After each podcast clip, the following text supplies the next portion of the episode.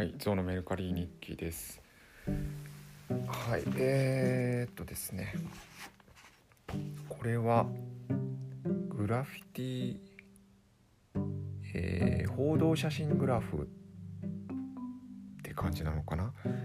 えー満州事変画報第3週上海事件大阪毎日新聞特派員撮影ということで、えー新聞大阪毎日新聞社が出してる、うん、報道報道写真集ですね。えー1932年の、えー満州事変以後の、えー上海の様子なのかな？が映っています。これ表紙がですね、えー今のカラーではないんですけどなんというんですかね、えー、3, 色刷り以上に色が鮮やかなんですけど、えーおそらく上海の街とこれは装甲車が映っています、えー兵士の方が4人いて、えーで看板があこれコーラだなっていうのがあったり、えーそうですね看板とですね。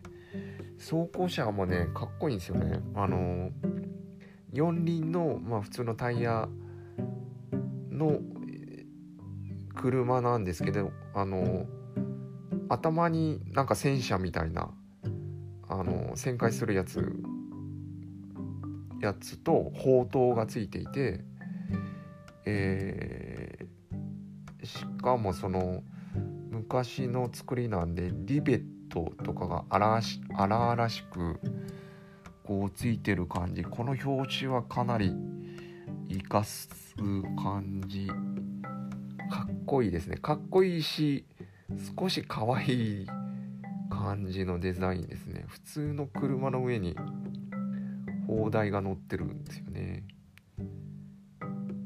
えーまあこれ本当に戦争のグラフなのであまりまあそのなんていうんですかなな生々しい部分は映してないんですけどまあおそらくそのプロパプロパガンダといいますかその国民を鼓舞するための報道であるので、えーまあ中国側がこんなうんなんだろう。こういう悪いことをしてますよみたいな。いやこれ歴史はあの 適当に言っちゃダメですね。えーちょっと内容はあれなんですけどただねこの新聞が新聞じゃない写真がですね本当に鮮やかで鮮やかなんですよね。一箇所だけかなあの死体が転がっているのがどっかにあったですね。まあでもそれ以外はなんか階段の様子とか野戦の感じうわーあるな。ちょっと生々しいのもありますけど。